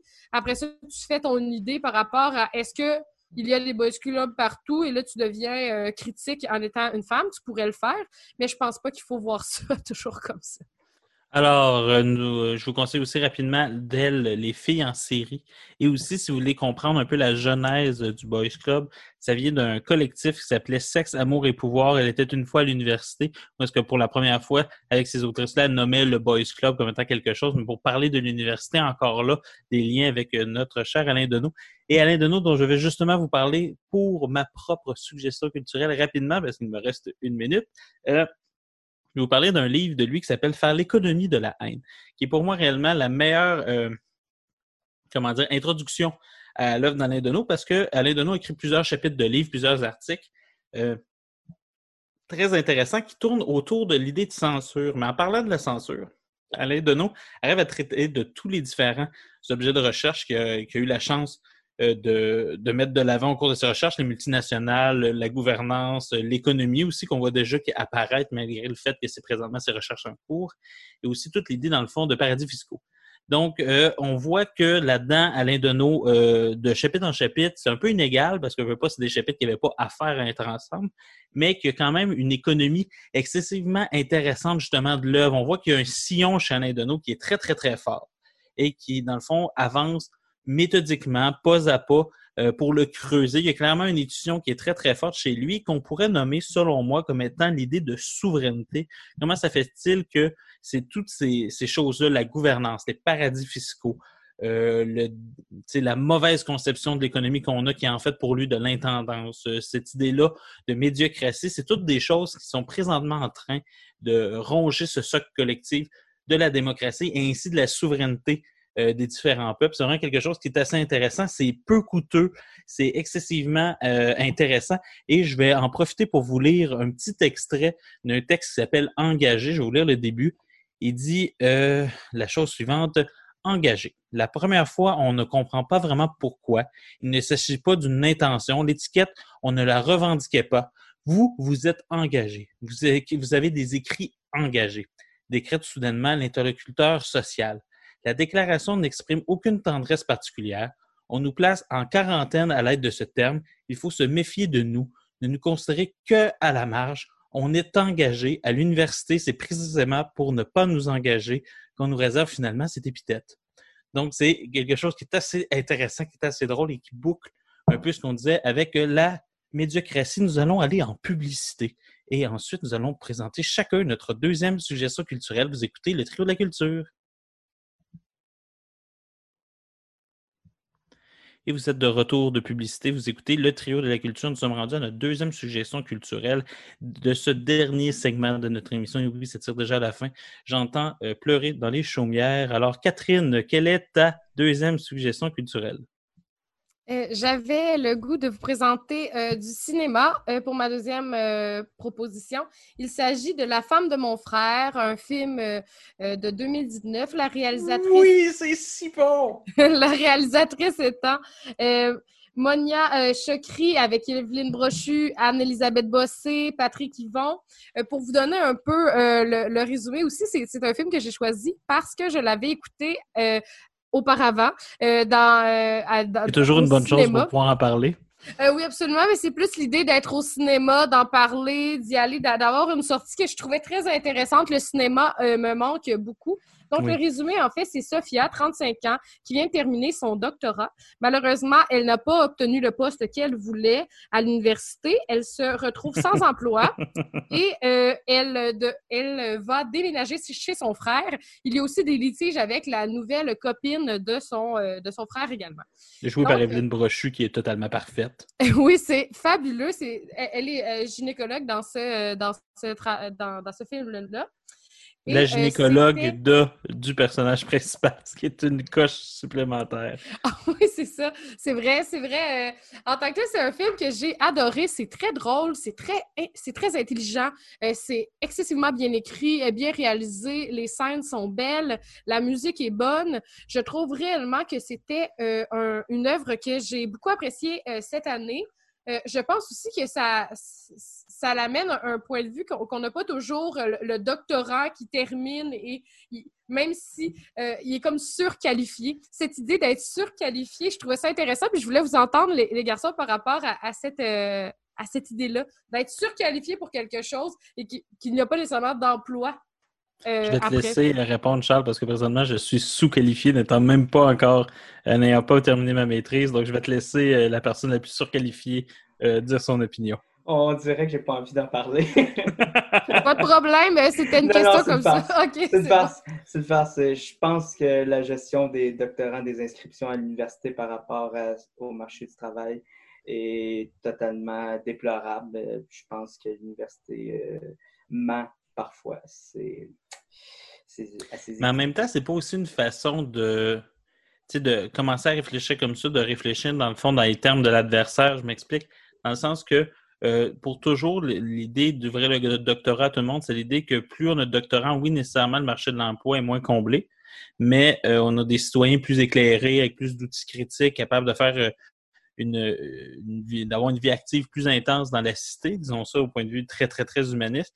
Par contre, euh, justement, si on fermerait les doctorats, on irait que dans des sujets excessivement utilitaires. C'est souvent les doctorats que j'appelle en superflu qui font souvent les thèses les plus intéressantes, en fait. Oui. Mais pour moi, ton argumentaire, ton argumentaire tiendrait plus si les doctorats étaient plus abordables. Ouais. Là, ou, du moins s'il était amené comme ça, dans le sens, on ne vous garantit pas une pro- un poste de professeur à la sortie. Ce qu'on vous garantit, c'est dans le fond qu'on va vous donner des outils intellectuels pour pouvoir être un chercheur. Après ça, c'est à vous de trouver votre bonhomme de chemin à travers ça. Exactement, vendu comme ça, ça me va, mais c'est pas le cas. Non, présentement, tout le monde va devenir professeur d'université. Dès qu'on dès qu'on est dans un séminaire, tout le monde à l'université, en maîtrise au doctorat, tout le monde sera professeur. Tout le monde. Alors que même pas 30% d'entre eux vont réussir à trouver un poste de professeur. La majorité d'entre eux vont être chargés de cours un peu précaires et quelques-uns d'entre eux vont finir euh, pigistes euh, dans des petites firmes, des choses comme ça. Surtout euh, dans des domaines comme la philosophie, par exemple, parce que les débouchés, c'est l'enseignement ou rien, en Mhm. gros. Québec. aimé le, le film? Ah, c'est Euh, excellent. Oui. Ouais, je- C'est tellement bon. Là. Tu sais, je sais pas Ouais, pour toi, Charles. J'avais beaucoup aimé aussi. Je me rappelle avoir trouvé que la, la fin un peu abrupte. Euh, Ah ouais. Faudrait que je le revoie là, pour être certain, mais il semblait avoir pensé ça. Ah, la Mais- fin, c'est ce qui tue le film. C'est la seule chose qui est, qui est moins bonne dans ce film-là. C'est la fin. Mais écoute, les références à Michel Foucault tout le long du livre, d'un gars dans le fin fond de la salle qui est habillé Qui comme lui en riant, à euh, des références pendant les soupers. Même des fois, la TV joue, c'est ça qui joue. Euh, alors que, tu sais, ils disent que c'est la TV qui joue, mais moi qui connais un peu trop Michel Foucault, je sais que c'est une entrevue radio, c'est-à-dire qu'ils ont trouvé une façon de, de placer ça, là. mais c'est vraiment intéressant. Moi, je trouve vraiment que c'est un film qui est autant euh, premier degré d'intéressant que euh, les références culturelles qui sont placées pour critiquer la société en même temps qu'ils qu'ils présentent le film sont extraordinaires. La phrase suivante. C'est pas que j'aime pas Foucault, j'aime pas sa. J'aime pas comment pas il a été il reçu. J'aime pas, comment il a été- ça- j'aime pas comment il a été reçu en, en- en Amérique du Nord. On a un souper, là, ah, c'est pas que j'aime pas Foucault, c'est que j'aime pas la récupération américaine de Michel Foucault. Puis elle pète sa coche, puis ça finit pas, puis là, c'est juste comme, mon Dieu, ah, c'est vrai. C'est vrai que c'est assez dégoûtant, la représentation américaine, mais c'est juste, ça n'a pas de sens, considérant que ça tu fait fais- là? Ah oui, mais en tout cas, c'est magnifique. C'est brillant à tous les niveaux. C'est juste dommage que les cinq dernières minutes, c'est un peu film traditionnel. là. Ça finit pointe, pointe, pointe. Tu sais, Ça finit bien. là. Alors, merci beaucoup, Catherine. Je pense que tu nous as tous touchés par ton choix, clairement. On a passé 5 minutes 30 à en parler sans jamais s'en rendre compte. Charles, si on veut qu'il nous reste un peu de temps pour nos deux choses, qui sont sûrement moins bonnes que ce que Catherine vient de dire, Ah, euh, qu'est-ce que tu nous présentes comme deuxième suggestion culturelle? Oui, puis je vais faire ça rapidement. Euh, Je voulais vous parler d'un artiste qui s'appelle Foisy, en fait, un, un musicien, un musicien soliste, donc c'est pas un groupe, qui, euh, qui fait de la musique un peu folk, un peu Leonard Cohen, euh, début de carrière avant qu'il se mette à mettre des synthétiseurs dans sa musique, et un peu Bob Dylan aussi, ou qui peut rappeler au Québec euh, avec podcast, donc selon moi, des excellents textes, mais aussi euh, un folk euh, avec des arrangements très subtils. Pourquoi je fais de la comparaison avec Cohen? C'est que par moment, il y a comme de la guitare un peu euh, espagnole, mais très, très subtil. Il faut vraiment que tu écoutes pour l'entendre. Et Cohen euh, aimait beaucoup faire ça. Donc, euh, vraiment, Foisy. Si vous aimez avec podcast, je vous conseille d'aller d'aller écouter. Et si vous n'aimez pas avec podcast euh, comme Félix, ben allez écouter quand même. J'ai été hâté, là, mais de manière violente. Là, c'est...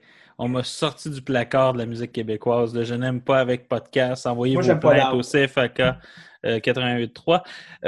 Moi, euh, pour merci beaucoup, Charles, je, je me vengerai. Euh, mais tu seras pas là. je vais dans une autre émission. Euh, non, mais sans blague, moi, je vais vous présenter un livre qui, pour moi, est un peu. euh, moi, j'ai toujours vu ça comme mon remède euh, au diagnostic d'Alain Deneau dans la médiocratie par rapport à l'université, parce que je reste un, un universitaire de moins en moins, mais quand même, je reste un universitaire pour le moment. Et euh, je, moi, c'est le livre L'université sans condition du philosophe français Jacques Derrida. En fait, qui est Jacques Derrida, euh, pour surtout les personnes qui sont non philosophes, mais même pour ceux qui étudient en philosophie, ce serait intéressant qu'ils s'intéressent à Jacques Derrida et non à la carte postale. Euh, c'est un grand philosophe français de la deuxième moitié du 20e siècle, euh, qui est dans le fond une œuvre un peu incontournable et très mal comprise de lui. Il y a très peu de lecture fine faite de Jacques Derrida. Souvent on dit c'est compliqué, donc on tasse ça de côté, ou c'est relativiste, donc c'est pas bon, donc on tasse ça de côté et qui était professeur à l'École normale supérieure et à l'École des hautes études en sciences sociales à Paris. Euh, ce qui est intéressant là-dedans, c'est que sa thèse est en fait que l'université en général devrait euh, être sans condition, c'est-à-dire que le savoir à l'intérieur, les méthodes utilisées, euh, dans le fond, les objets de recherche proposés, les manières de faire à l'université comme postulat de base sont bonnes en soi essayer à l'université, explorer à l'université, ça devrait être la condition même de cette institution-là. C'est-à-dire que la seule euh, ligne directrice de toutes ces explorations-là, autant méthodologiques au niveau des objets de recherche, c'est la vérité. Ce qui nous intéresse à l'université, c'est la vérité, c'est l'étalon de mesure, c'est ce qui différencie les autres. C'est-à-dire qu'il n'y a pas de mauvaises hypothèses ou de mauvais objets de recherche en soi à l'université. Tout ce qu'il doit y avoir, c'est dans le fond une quête de la vérité, de la, une bonne foi commune, d'une certaine manière. Ce qui lui permet de dire justement parfois à l'université, par exemple, que si on voulait parler des théories euh, non darwinistes de, de l'évolution, c'est-à-dire euh, souvent des personnes qui euh, vont défendre le créationnisme, ben, il dit OK, on peut les accepter à l'université, mais ils vont pas survivre à l'université. C'est-à-dire que oui, on peut les observer, on peut les accueillir, on peut les laisser venir parler à l'université, mais selon n'importe quelle méthode de rigueur, ils seront pas capables de se défendre. Parce que c'est la vérité à la fin de tout et qui est, vraiment le, but de l'université. C'est-à-dire que c'est une conception beaucoup plus ouverte euh, aux différentes, euh, au pluralisme, tant méthodologique au niveau des objets de recherche, qui est souvent quelque chose qu'on va nommer à l'université, mais qui n'est pas quel- quelque chose qui va nécessairement appliquer en acte. C'est-à-dire qu'on va toujours trouver qu'il y a des objets plus légitimes que d'autres, plus populaires que d'autres, plus pertinents socialement que d'autres. Et on ne va jamais les prendre pour ce qu'ils sont. On ne va jamais s'intéresser à des objets plus marginaux, alors que c'est justement ce qui manque souvent dans la recherche contemporaine, c'est de dire qu'on n'est plus capable de sortir de nos cadres. On est toujours dans des cadres préalablement donnés, que ce soit des cadres de subvention, qui sont des cadres excessivement empiriques, ou du moins exce- excessivement utilitaires au niveau de- des, outcomes de la recherche. C'est très important quand on fait des demandes de subvention, charge du site, des demandes de bourse, la pertinence sociale est là.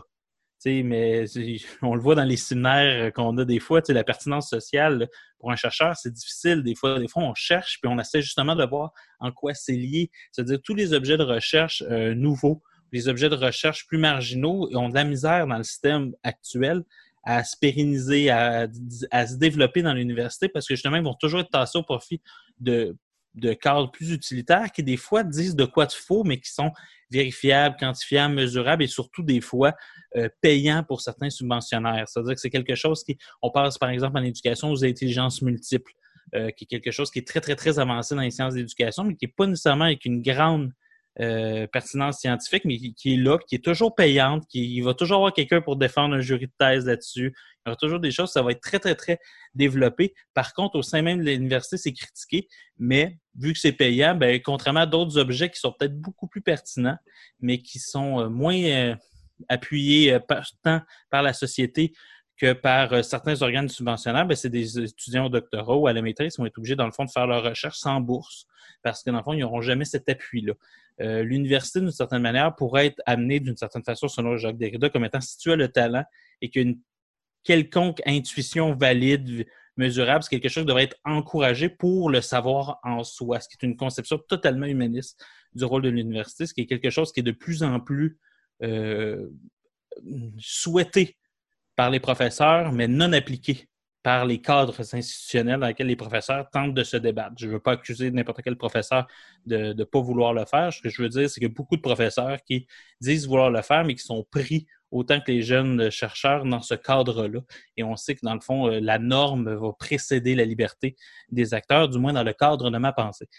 Ce qui est intéressant aussi là-dedans, c'est que pour moi, c'est un livre, puis on le lit pas assez comme ça, puis je me suis amusé à relire des sections, puis je pense vraiment que c'est quelque chose qui va être important à réfléchir dans les prochaines années.